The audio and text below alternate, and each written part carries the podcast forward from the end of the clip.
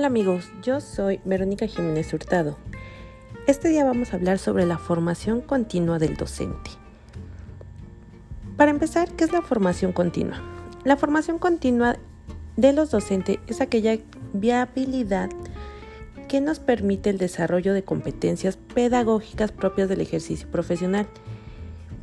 Es un elemento indispensable para la mejora continua en nuestra práctica educativa. La formación continua es la adquisición sistemática de actitudes, conceptos, conocimientos, reglas y destrezas que implican una mejor realización de nuestro trabajo. Uno como docente debe tener una formación continua.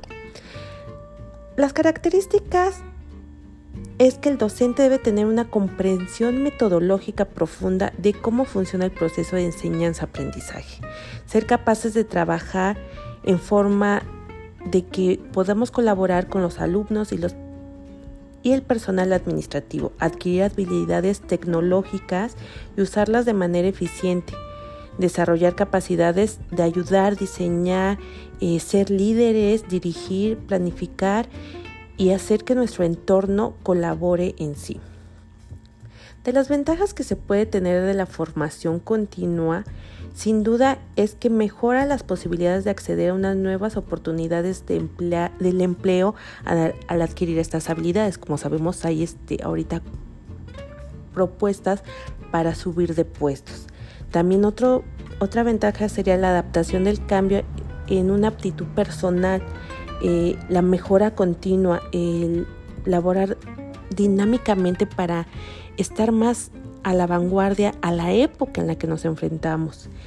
El conocimiento de las novedades que se producen en el sector digital, que ahorita es básico para cualquier docente conocerlas. Como sabemos, los adolescentes ahorita son autodidactas en toda esta tecnología, entonces nosotros también tenemos que estar a la vanguardia, conocerlos y, ¿por qué no?, también aprender de ellos, porque ellos tienen esta chispa, ¿no? Conciliar el trabajo y el desarrollo personal también es esencial en la pedagogía. Y activar la mente, la creatividad, el aprendizaje constante, sin duda es la mejor fórmula para salir de nuestra zona de confort, de aprender y de enseñar de una mejor manera. Como sabemos, las instituciones estatales y federales participan en esta formación de docentes, que son las universidades públicas federales, universidades estatales, institutos tecnológicos, universidades pedagógicas nacionales, eh, universidades abiertas y a distancias en México. Sin duda, la formación docente es fundamental para la transformación de la sociedad y se valora en el desarrollo humano, en los proyectos de vida de las personas a las más que nada los diferentes procesos pedagógicos y esto se va a convertir en una búsqueda permanente de ser y deber ser una cultura superior al desarrollo. La formación inicial en el profesorado podría tener como beneficios en el sistema una gran garantía de calidad y de revisión de regularidades más eficientes, poniendo el énfasis el logro de los resultados del aprendizaje requerido a la meta que queremos llegar, la calidad y la duración adecuada de la experiencia práctica y asegurar la relevancia de lo que vamos a enseñar, de que nuestros alumnos realmente se lleven lo que les estamos enseñando.